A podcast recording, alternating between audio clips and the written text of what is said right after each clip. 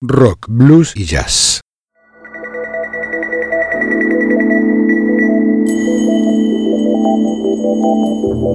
Desde algún rincón de una galaxia lejana llega una señal, una conexión inesperada con el futuro, una puerta sin picaporte, una travesía sin mapas ni brújulas.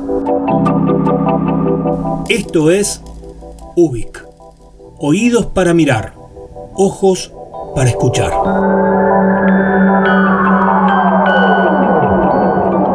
Soy Luis María Palacios y estamos en Ubik, un programa de radio donde nos dejamos llevar por los laberintos con la convicción de estar creando nuestra propia salida. Porque es lunes y son las 22 horas, en el Señor Vivachi Radio Online comienza Ubik, lo que fue y será.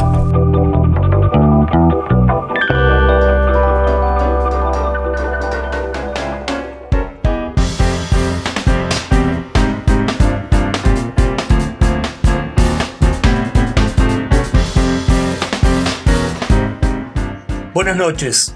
Iniciamos un nuevo trayecto de Ubik. Tenemos por delante un viaje disruptivo y curioso. Gracias por estar en nuestra nave nodriza. Bienvenidas y bienvenidos. Despegamos.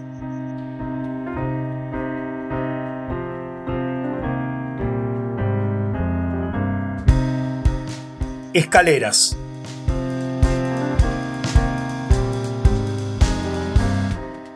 Sí, podría empezar así, aquí, de un modo un poco pesado y lento, en ese lugar neutro que es de todos y de nadie, donde se cruza la gente casi sin verse, donde resuena la lejana y regular, la vida de la casa, de lo que acontece detrás de las pesadas puertas de los pisos, casi nunca se percibe más que esos ecos filtrados, esos fragmentos, esos esbozos, esos inicios, esos incidentes o accidentes que ocurren en las llamadas partes comunes.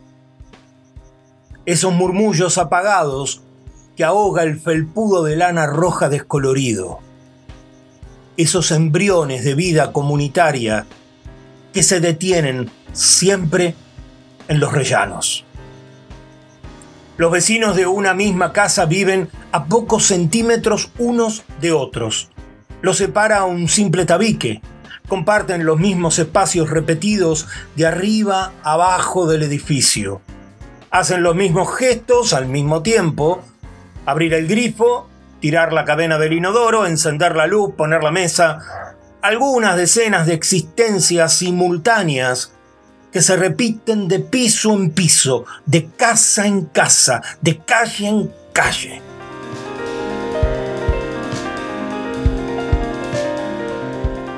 Se atrincheran en sus partes privadas, que así se llaman, y querrían que de ellas no saliera nada.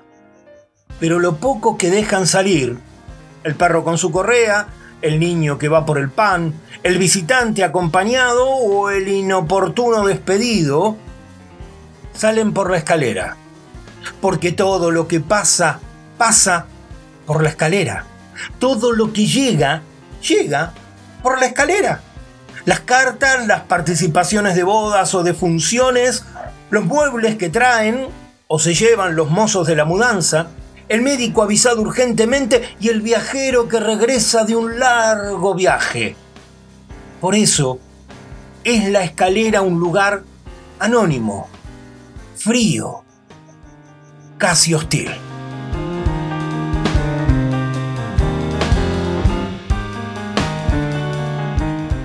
Así comienza La vida, instrucciones de uso, la novela de Georges Perec que desde su publicación en 1978 continúa impresionando a sus lectores. Son más de 170 historias contadas desde los habitantes de un antiguo edificio parisino y que funciona como un rompecabezas literario, pieza por pieza, y que se van encontrando en su forma a medida que las historias avanzan. Perec, para decidir el orden de los capítulos, yendo de departamento en departamento, utilizó un esquema que se define según los movimientos del caballo en el tablero de ajedrez. O por ejemplo también creó un algoritmo, un cálculo matemático, para ubicar bajo ese patrón los elementos que se describen en cada casa.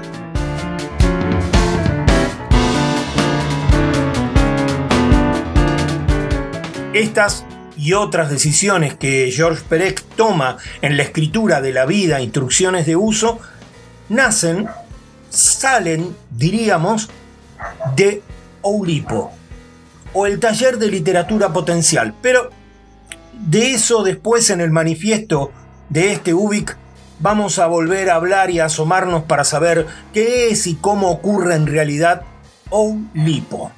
Vamos a decir por ahora que se trata de literatura en movimiento. Y bueno, sí, sí, claro. Este también va a ser este otro programa normal.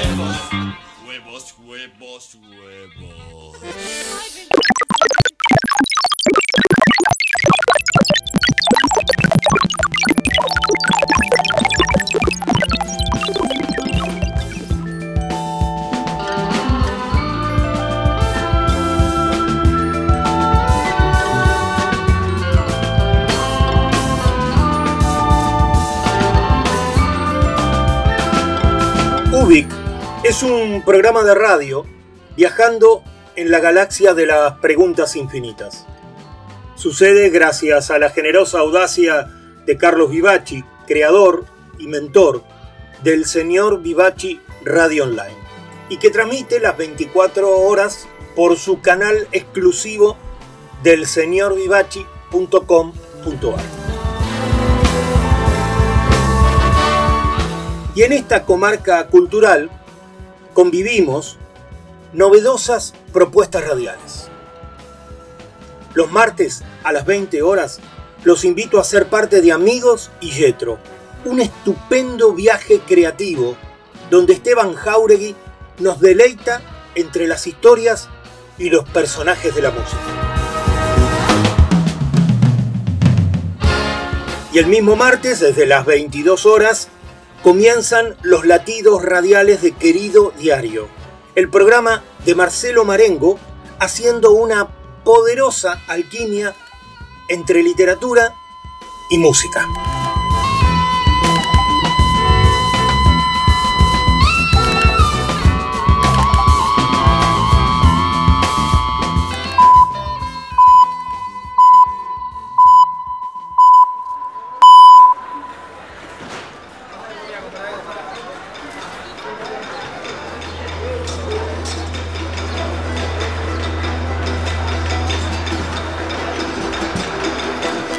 Arrojamos palabras como piedras. Arrojamos palabras como piedras. Arrojamos palabras como piedras. Mujer al fin y de mi pobre siglo.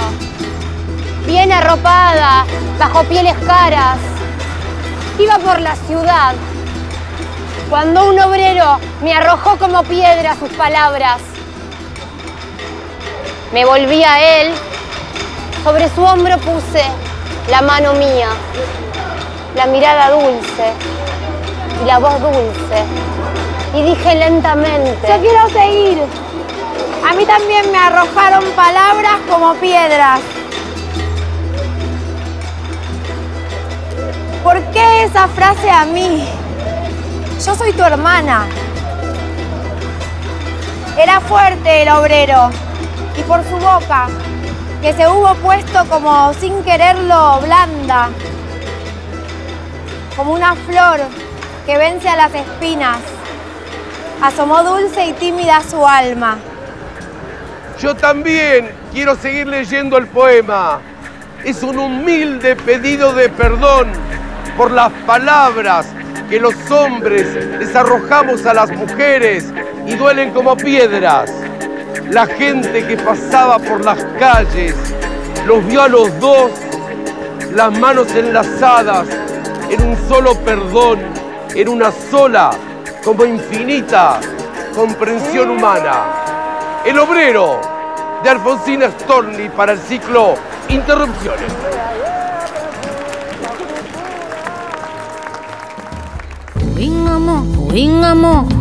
Kuingamo, kuingamo, ngoniko, kuingamo, kuingamo, kuingamo, kuingamo, ngoniko, oh kuingamo, kuingamo, kuingamo, ngoniko, oh kuingamo, kuingamo, kuingamo, ngoniko.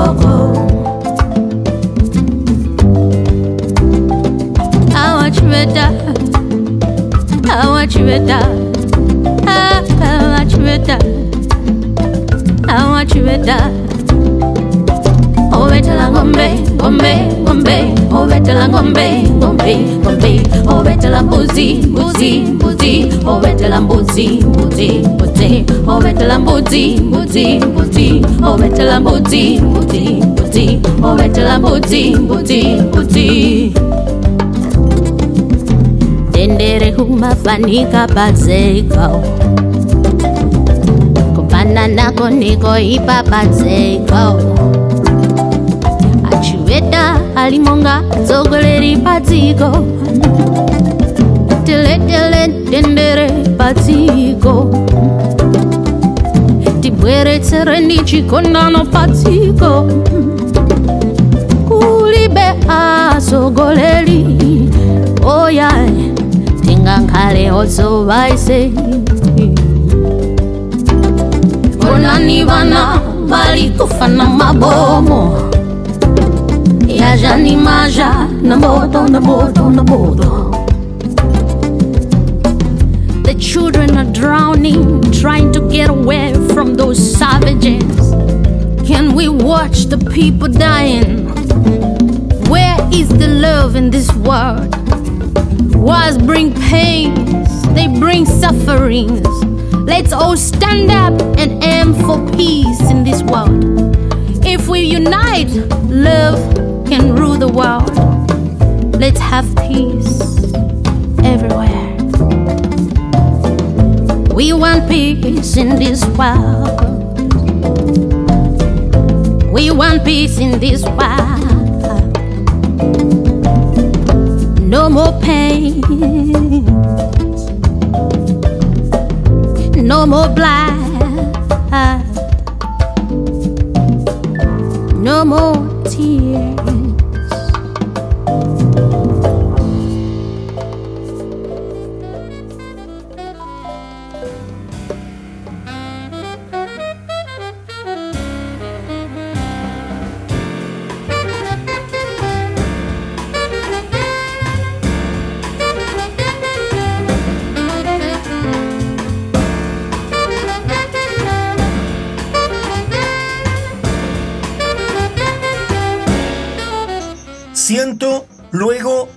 Existo.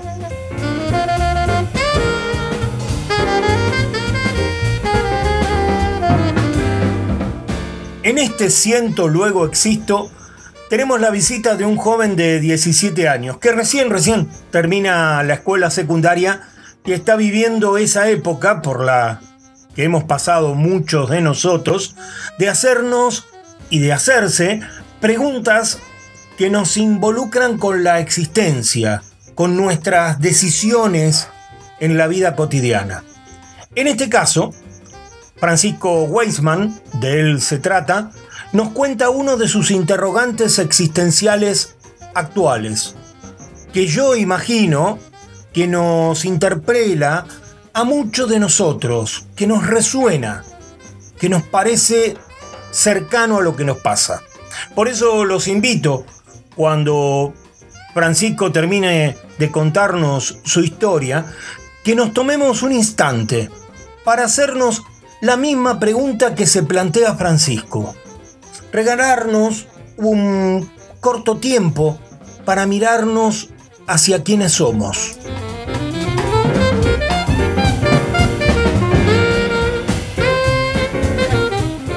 Francisco Weisman, en Siento, luego existo. Hace unos meses fui a una fiesta. Era en la casa de un chico de la escuela y fui con unos amigos de la división a ver qué onda. La fiesta estaba buena. Había buena música, no había demasiada luz y conocía bastante gente. Era un lindo ambiente.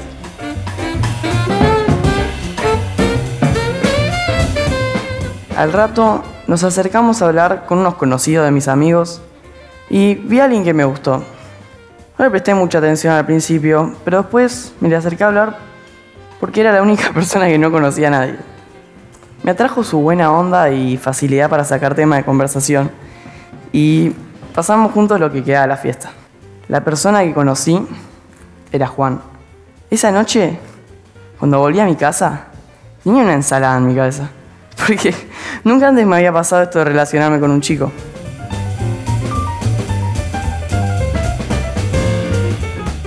Yo, cuando voy a una fiesta, no voy pensando con quién me voy a relacionar, sino lo que busco es pasarla bien y disfrutar.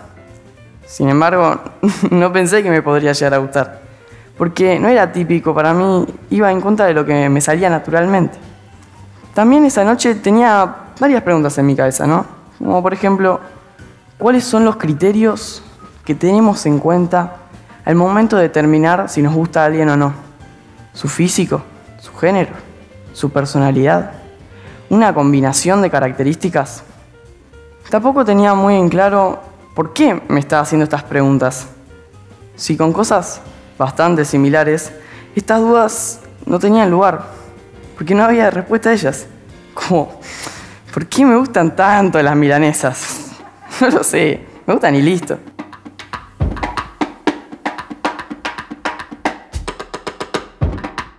Toda esta situación, preguntas, respuestas, me a pensar en dos cosas.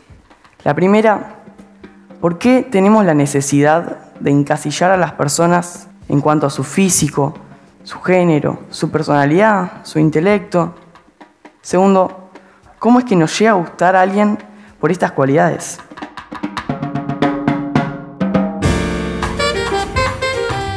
No lo tengo muy en claro, pero creo que funcionamos con una especie de filtros que van marcando lo bueno y lo malo de una persona respecto a nuestro criterio. Concluí, después de mucho tiempo, que ese criterio, para mí, era simplemente si me gustaba su persona y si me sentía cómodo a su lado. No me importaba quién es esa persona. Tampoco me importaba qué le gustaba, si era hombre, mujer o lo que sea. Si esa persona gustaba de mí y yo gustaba de esa persona, no había nada más por qué preocuparse.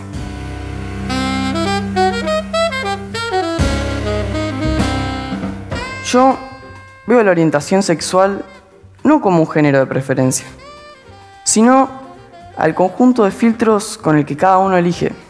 No existe para mí tal cosa como ser gay, heterosexual, pansexual, bisexual, porque el concepto de género no lo entiendo. No entiendo qué es lo que te hace hombre o qué es lo que te hace mujer. Por lo tanto, tampoco entiendo tu sexualidad como se la suele conocer. Aunque sigue siendo difícil para nosotros determinar nuestros gustos, ¿no? ¿Y eso por qué?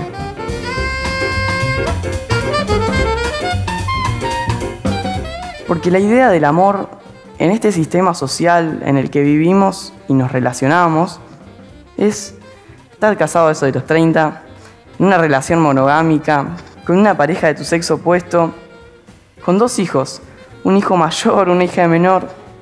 Eso es lo que se nos inculca consciente e inconscientemente a cada uno de nosotros.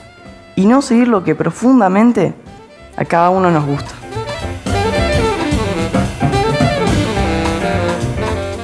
Estos filtros fueron cambiados, modificados e incluso flexibilizados gracias a que tuvieron el lugar de ser replanteados a lo largo de la historia.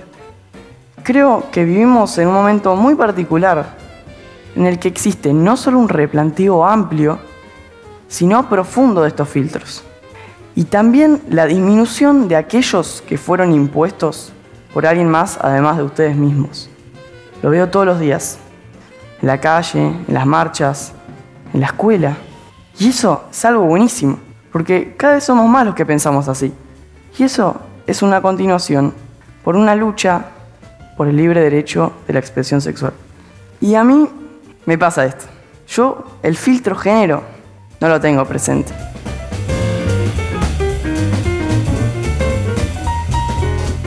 Y puede que de acá a 5, 10, 20 años no lo tengan muchas más personas. Si este filtro no existiese en la cabeza de nadie más, entonces problemas actuales graves no tendrían lugar, como la discriminación, la desigualdad y la inequidad de derechos por ser quien sos. Muchas gracias.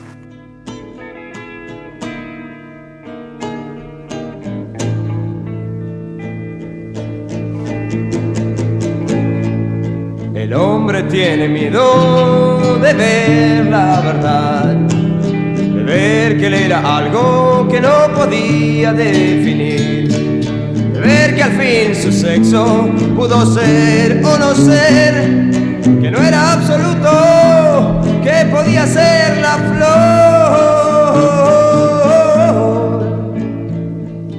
El hombre tiene miedo de su sexo también y niega a la mujer que lleva dentro de él. ¿Qué flor le daré a aquel que vive sin amor? La flor de mil sexos, flor de un creador. Cuando él era muy pequeño, él sabía vivir todo era pureza, mamá y papá. Después creció, subió y lloró, ¿dónde estará la flor? ¿Dónde está el que se fue? Un día la farsanta, nuestra gran sociedad, le dijo mil mentiras, lo metió en un corral. Le dijo que su sexo él tenía que ocultar. La flor se marchitó, no pudo ver el sol. Wow. También le dijo cómo él tenía que pensar, sentir, vivir, amar y ser un ser normal. Después le regaló el caos, la maldad y la publicidad. Por fin lo convenció. Engañaron, ya lo sabes. Si no lo sabes también, con la pluma y la palabra y con silencio también.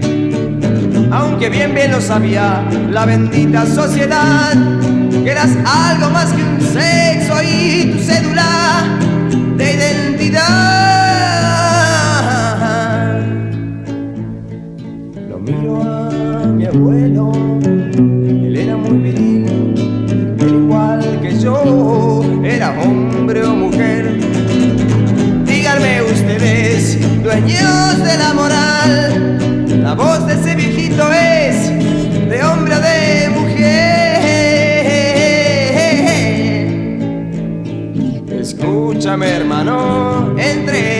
Actual, hermano te lo pido, ayúdame a seguir. No esperes que te entiendan, porque lo habrían de hacer. Son solo maquinitas que no pueden fallar. Las máquinas fabrican frases para vivir y todos repetimos sin nunca descubrir. La libertad de un hombre no era de metal. La máquina triunfó el hombre se acabó. Ustedes dicen macho, varón y qué sé yo.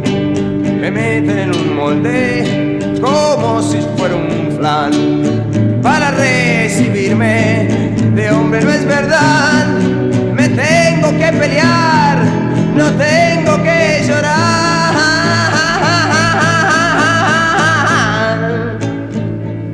Hablar de las mujeres como cosas que hay que usar. Tener la pose macha y la voz del arrabal. Pero yo bien los conozco, no me pueden engañar. Tienen mucho, mucho miedo. Que los llamen, que los llamen anormal. Cuando un niño te sonríe y él te quiere acariciar. Cuando lloras y estás solo y no hay nadie a quien llamar. Cuando mueres un instante porque estás con ella al fin. Cuando abrazas un amigo que lo quieres como a Dios. Están ciegos, son idiotas. ¿O qué es lo que pasa aquí? ¿O qué es lo que pasa aquí? ¿O qué es lo que pasa aquí?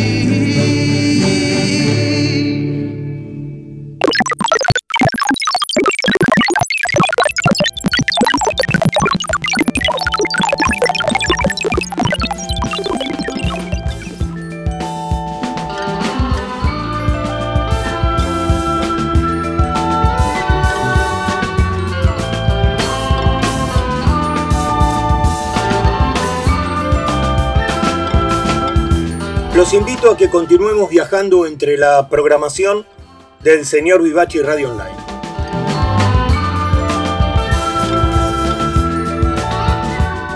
Cuando llega el miércoles a las 20 horas, ocurre Nuevos Aires. Un programa donde Edith Di Blasio nos trae los mejores mundos creativos de la música emergente y el arte independiente.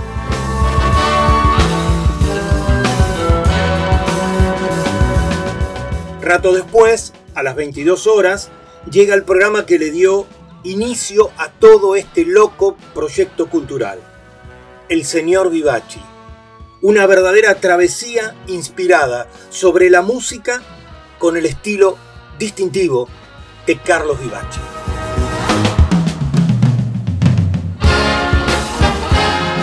Todos los días, las 24 horas, te esperamos en el Señor Vivaci Radio Online.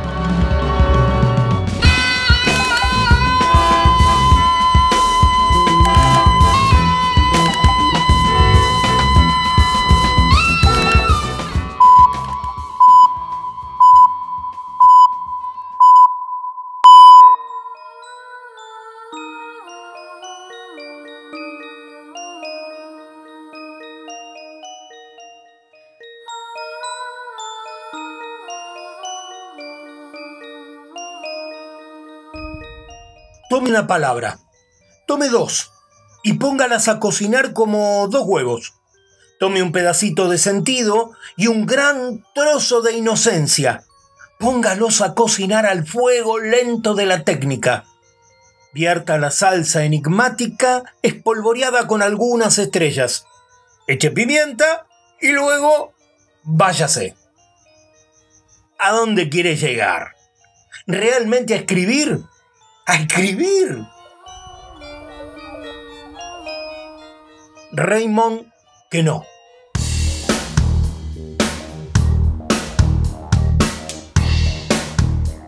Llegamos al espacio de nuestro manifiesto. Oulipo.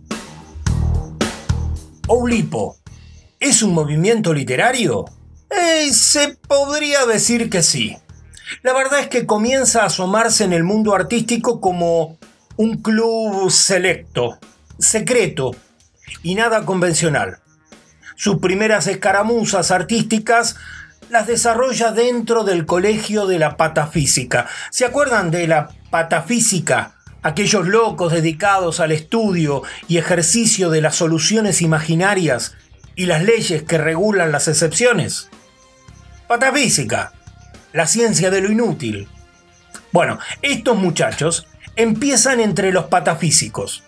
Y en noviembre de 1960, hablando por una radio de París, el escritor Raymond Queneau y el matemático François Lelionet deciden formar Oulipo, las iniciales en francés de lo que podemos traducir como Taller de Literatura Potencial.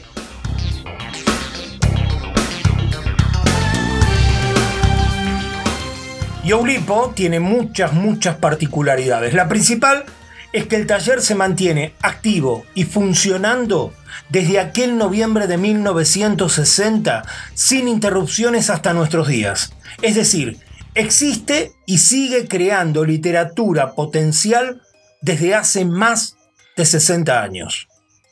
Y con una participación activa y muy intensa de un escritor argentino, contemporáneo, Eduardo Berti, quien nos cuenta un poco más sobre qué es Oulipo.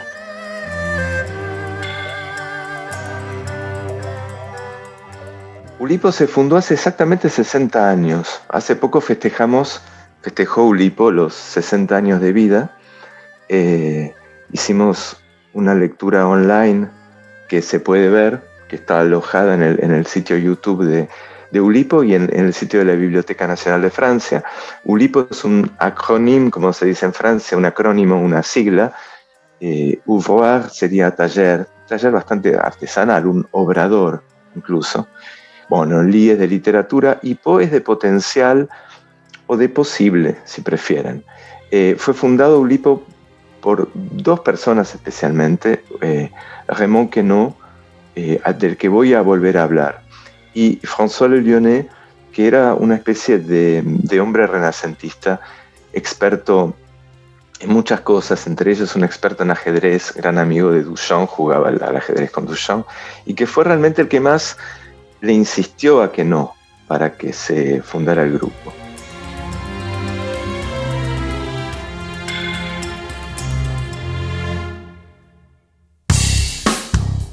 Oulipo, ¿qué es esto? ¿Qué es eso? ¿Qué es OU? ¿Qué es Li? ¿Qué es Po? O es taller o atelier. ¿Para fabricar qué? Li. Li es literatura, lo que leemos y tachamos. ¿Qué tipo de Li? Li Po. Po significa potencial. Literatura en cantidad ilimitada, potencialmente producible hasta el fin de los tiempos en cantidades enormes, infinitas, para todo fin práctico. Oulipo.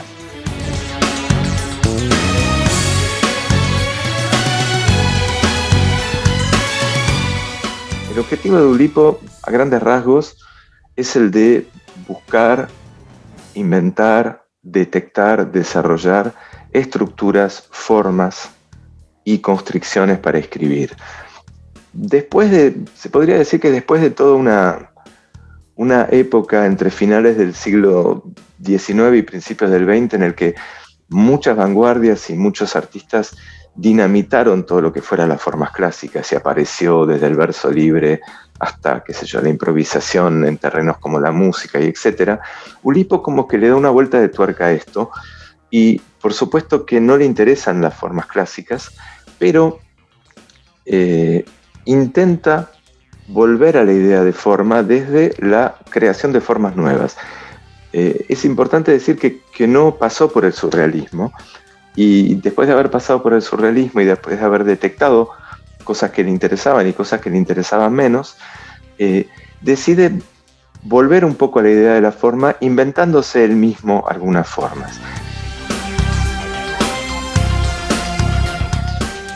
La literatura potencial diríamos que viene a resolver el desconcierto que el escritor siente ante la página en blanco. ¿Por qué? Porque le ofrece maneras divertidas y alentadoras para despertar su creación combinando literatura y matemáticas. Por ejemplo, en el libro Ejercicios de estilo de Raymond Queneau cuenta las 99 formas diferentes para bajarse de un colectivo. Eso es Oulipo.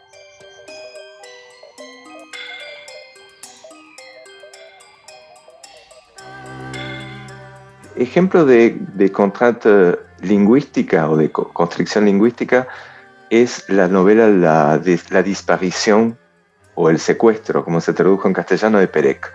Eh, la disparición es un libro entero escrito sin una letra, sin la vocal E, que es la letra más usada en lengua francesa, eh, y en la traducción que se hizo al español se decidió quitar la A, que es la vocal o la letra más usada en español, y se la tradujo como el secuestro. Eh, en su momento, cuando el libro apareció, Perec no indicó en lo que se llama el peritexto, digamos, ni en la contratapa ni en la solapa, no, indicó de ninguna manera que faltaba la letra E. Esto es algo totalmente libre en un lipo, se puede indicar o no, y se puede indicar de varias maneras, no hay una regla estricta. Perec decidió no, no decirlo, y cuando el libro salió hubo críticos, eh, editores, escritores que leyeron el libro y no se dieron cuenta. No se dieron cuenta, no se enteraron de la constricción o del truco del juego de Perec hasta, hasta que empezó a correr la voz.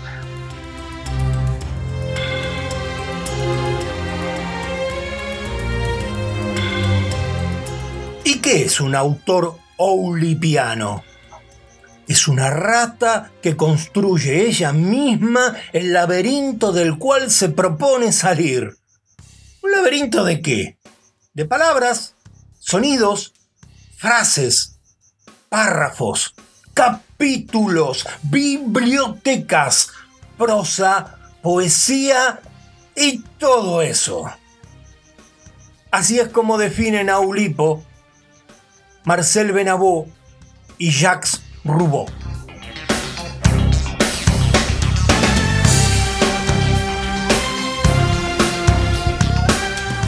Todavía me quedaba una vergüenza por vencer.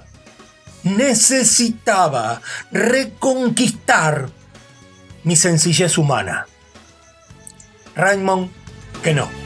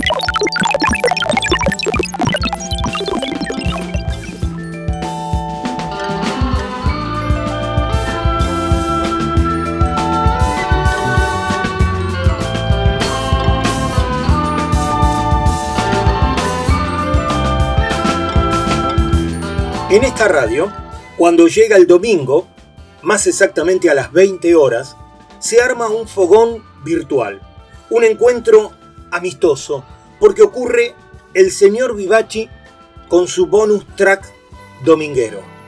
Ahí vas a encontrar música, historias y a los oyentes aportando nuevos sentidos radiales.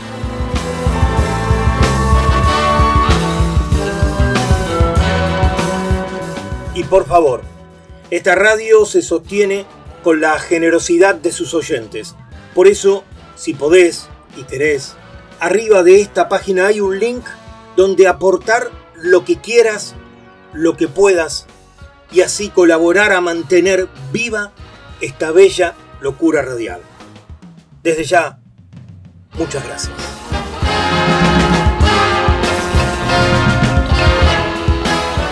No importa en qué día, no importa qué hora, siempre que vos quieras, elegí el Señor Vivachi Radio Online, porque vas a encontrar una radio sintonizada con las emociones.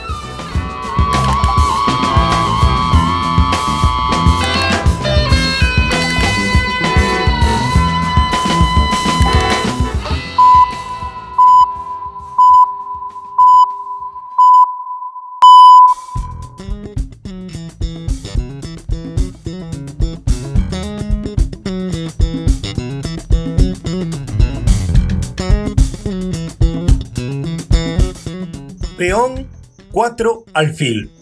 Una jugada sencilla.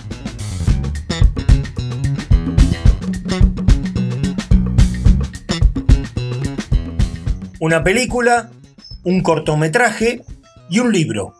Los movimientos para esta partida.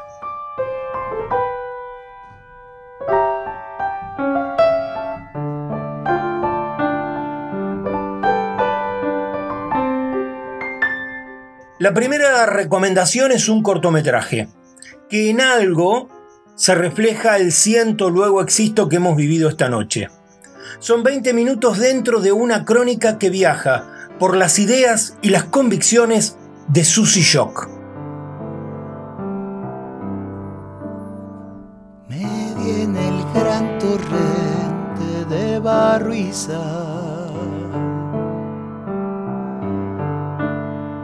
Viene y llena de duda mi corazón. Para dar luz hay que prenderse fuego. Así de evidente, así de feroz. Susie Shock es un artista de su época, un espejo amoroso y bestial de lo que somos, de lo que vemos y de lo que nos resistimos a ver. Susie Shock nació en el barrio de Balvanera, en la ciudad de Buenos Aires, y se reconoce como actriz, escritora, cantante y docente argentina. Y como ella misma dice, reivindico mi derecho a ser un monstruo, que otros sean lo normal.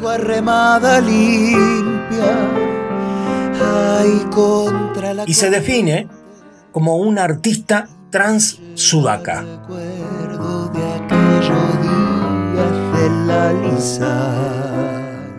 De construcción en un cortometraje de 20 minutos haciendo un viaje esencial. De construcción. Crónicas de Susie Shock. Escrita y dirigida por Sofía Blanco y protagonizada, claro está, por Susie. De construcción la pueden ver en cine.ar de acceso gratuito y quien quiera indagar un poco más, les recomiendo también pasar por susishock.com.ar.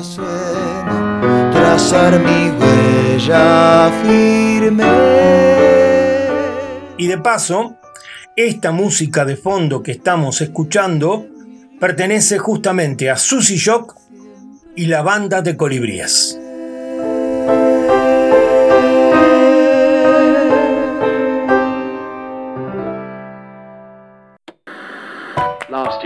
100 million people tuned in live to Miss World, more viewers than for the moon landings or the World Cup final.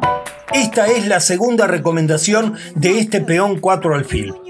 Es una película basada en hechos reales y que nos lleva hasta Londres en 1970, en especial a los preparativos y la gala principal de la elección de Miss Mundo.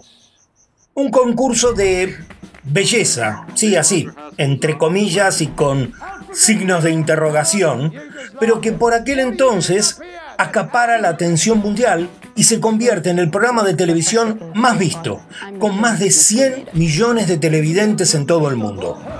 Y a partir de ahí, un poco de Vietnam, Bob Hope, un cartel publicitario callejero que dice mantenga al hombre en su vida feliz, universidad, concursos de belleza, favoritismo, presiones políticas, patriarcado. y ¿qué supone ser mujer en 1970? Y cómo aquello que sucedió se proyecta hasta nuestros días. Miss Revolución, con una ambientación, una fotografía y un trabajo actoral impecable, minucioso. Filipa Lautrop es la directora de Miss Revolución y me voy a detener en ella porque sabe ir más allá del relato de los acontecimientos, de contar la noticia, porque se mete con mucha habilidad en las historias de sus protagonistas, humaniza el relato y dice lo que se necesita contar, pero desde variados puntos de vista. Mi Revolución se estrenó en 2020, está en Netflix y también se encuentra con cierta facilidad buscando por internet. Miss Revolución. No somos bellas, no somos feas, estamos enojadas.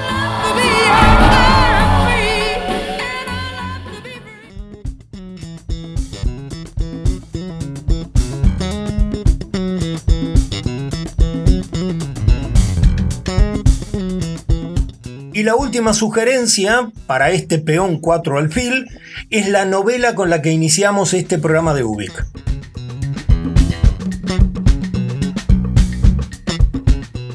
Busco a un mismo tiempo lo eterno y lo efímero.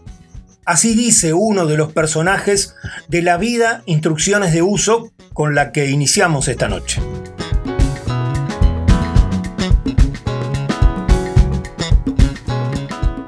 Son las historias presentes y pasadas de los habitantes de un antiguo edificio en pleno París, surgidas con las brillantes descripciones de cada una de las casas, departamentos que lo componen. Historias varias veces relacionadas con la vida de Percival Bartelwood, un millonario que construye su vida en torno a los rompecabezas, desde donde recorre el mundo y también a los habitantes de su edificio.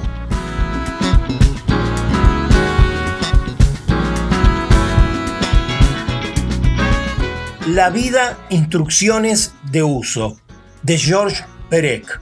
Una invitación intensa a la buena lectura, atrapante.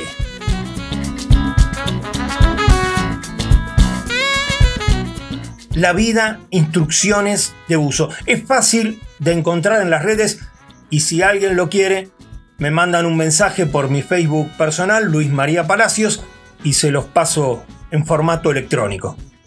La vida, instrucciones de uso. George Perec.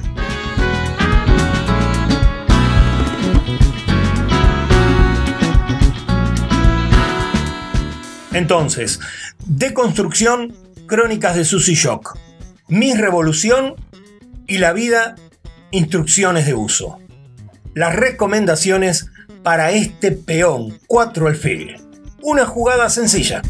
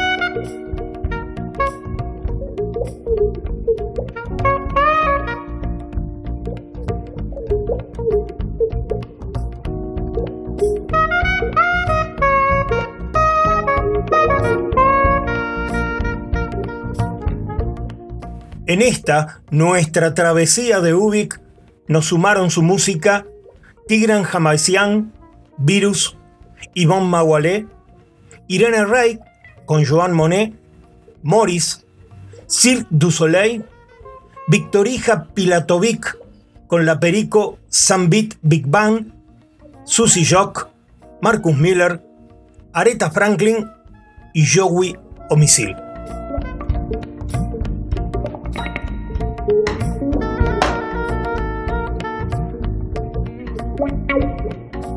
Seguimos viviendo tiempos complejos y peligrosos.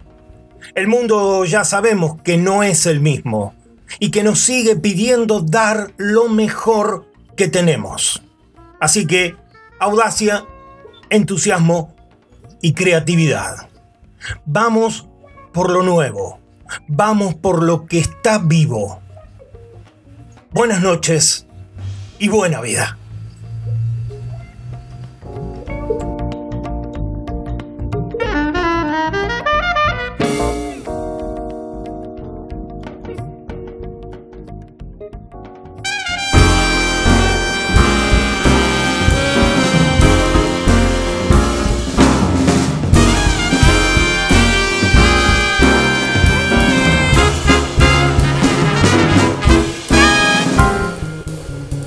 Me llaman Ubik, pero Ubik no es mi nombre. Yo soy. Yo seré siempre.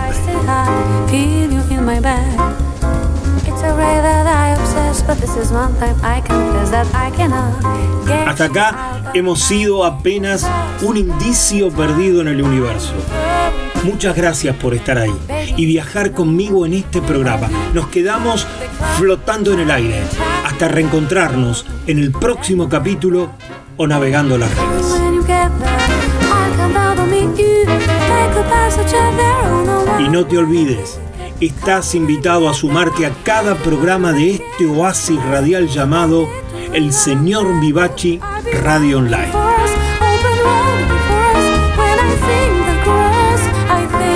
Desde el planeta de las preguntas infinitas, esto ha sido bosse